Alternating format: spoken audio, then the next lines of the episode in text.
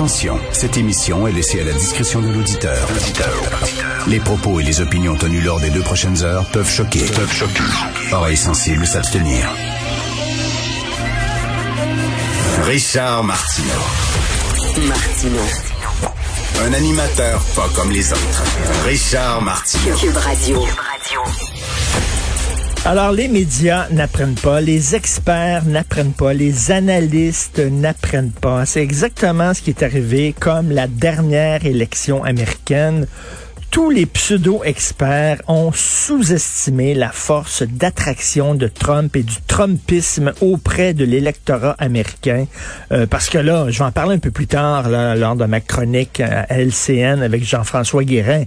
Mais écoute, le nombre de textes que j'ai lus, moi, ces derniers jours en disant Biden, ça va être super facile, les doigts dans le nez, puis tout ça. Ben non.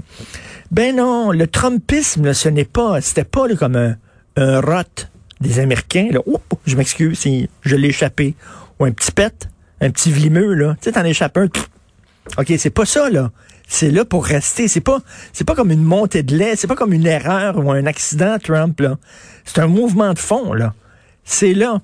Puis ça va survivre à Trump. Et comme j'écris aujourd'hui euh, dans ma chronique, Trump a gagné. Le Trumpisme a gagné, même s'il perd les élections. Bon, parce que là, ça va être beaucoup le vote par euh, le vote par anticipation, c'est-à-dire le vote par courrier. Et ça a l'air que ça avantagerait Joe Biden, euh, les gens qui ont voté par correspondance. Bon, on verra. Peut-être que Biden va s'en tirer par la peau des dents, comme on dit. Mais reste que Trump a gagné son pari. Ça fait très longtemps que les Américains veulent une troisième voie, une voie populiste de droite.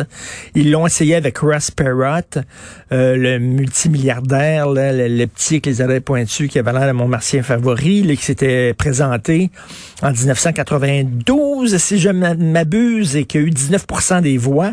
Après ça, c'était Sarah Palin, celle qui avait l'air d'une agente immobilière, là. Euh, alors euh, qui faisait bien triper les, les hein, les timononcles républicains la regardaient, la, la, jolie bibliothécaire avec des lunettes, qui voyait les Russes de son chalet en Alaska. Alors, euh, elle aussi, elle s'est présentée aux côtés de John McCain. Ils ont mordu la poussière face à Barack Obama. Et euh, là, la troisième fois était la bonne. Ça a pris seulement trois fois. Ça a pris seulement trois fois pour que ce mouvement-là, qui était un mouvement qui était très underground, hein, le mouvement du Tea Party, le mouvement des libertariens, le mouvement, bon, c'est un mouvement qui était très underground. Ça a pris seulement trois essais pour qu'il se ramasse euh, à la Maison-Blanche, aux commandes. Alors là, si vous pensez que les Trumpistes vont, vont, vont laisser tomber l'aventure en disant, ben non, c'est fini, on a perdu, OK, merci, bonjour, vous rêvez, là. Vous hallucinez, là. C'est un mouvement qui est là. Et c'est un mouvement qui, moi, je crois, va créer une véritable troisième voie aux États-Unis. Parce que je pense que les républicains vont dire on veut plus rien savoir. De toute façon, comme je disais à la fin de ma chronique, et j'étais content de, trouver cette image-là. Je me pète les bretelles, mais Alien, le monstre Alien, pour vivre, il y a besoin de pondre des œufs dans un être vivant. Puis là, le quand après ça, la bébête, elle éclos, là, puis là, elle grossit, elle grossit. Puis quand elle est assez grande pour vivre par elle-même, elle sort du bonhomme. Là. Elle pète le thorax, la fameuse scène, puis elle. Ben, c'est ça. Donald Trump, lui, avait besoin d'un véhicule pour se rendre à la Maison-Blanche. Fait que il est rentré au sein du Parti républicain, puis il a pondu ses œufs. OK? Parce qu'il pouvait pas y aller directement. Il a pondu ses œufs, puis là, la bébête a grossi, a grossi. Quatre ans plus tard, la bébête a plus besoin du Parti républicain. OK? Elle pète le thorax, puis elle sort. Et je pense que c'est ça qui est arrivé, là. C'est alien.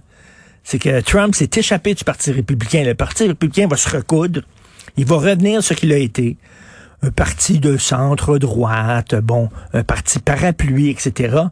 Et je pense que le Trumpisme va être une force maintenant, là, qui, qui va exister dans la politique américaine.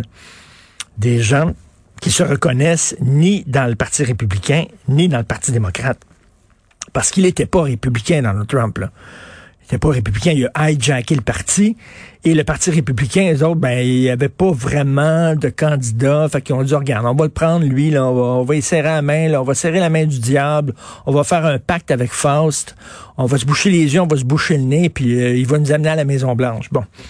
Alors, c'était, euh, c'était comme un une négociation entre les deux. Ça faisait l'affaire des deux.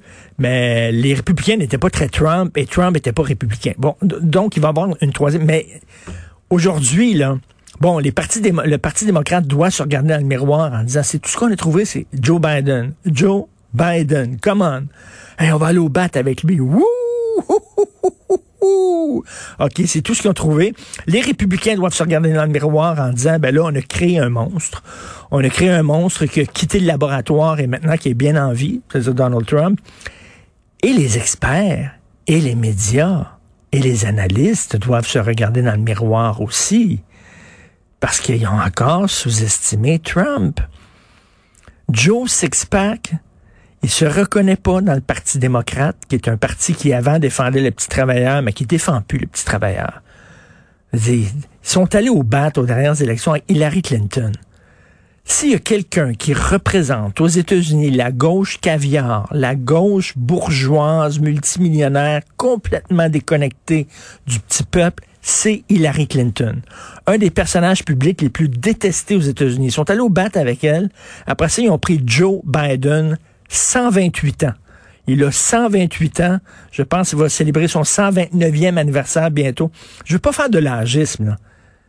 Mais tu sais, quand t'es jeune puis tu regardes ça, là, moi, je suis plus jeune, mais quand tu es jeune, tu regardes ça, tu dis là, ces gens-là sont en train de prendre des décisions qui vont nous engager pour l'avenir. Mais qu'est-ce qu'ils en savent de l'avenir, eux autres? Ils seront même pas là. Ils prennent des décisions, puis ils seront même pas là, Esprit. Ils ont, ils ont 102 ans. Je dis pas qu'il va falloir avoir un âge plafond pour, euh, pour euh, les, postes de leadership, mais quand même, être jeune, je me poserais des questions, là. Euh, Joe Biden, il est à ça d'avoir besoin de marchette pour marcher, là. Bref, un, un, pays qui est vraiment divisé. On le voyait hier, les, les, les, résultats, le Nord contre le Sud. Ils n'ont jamais vraiment réglé ce problème-là qui date de la guerre civile. Il y a une fracture aux États-Unis et là, on a deux, deux gangs. C'est irréconciliable. Ces gens-là, c'est impossible de les réconcilier. Bref, ça va être très intéressant de voir ce qui se passe. Mais Donald Trump, il est là puis il va être là longtemps et son mouvement va lui, survivre, tout comme le gaullisme a survécu à De Gaulle, le Trumpisme va survivre à Donald Trump. Vous écoutez Martineau.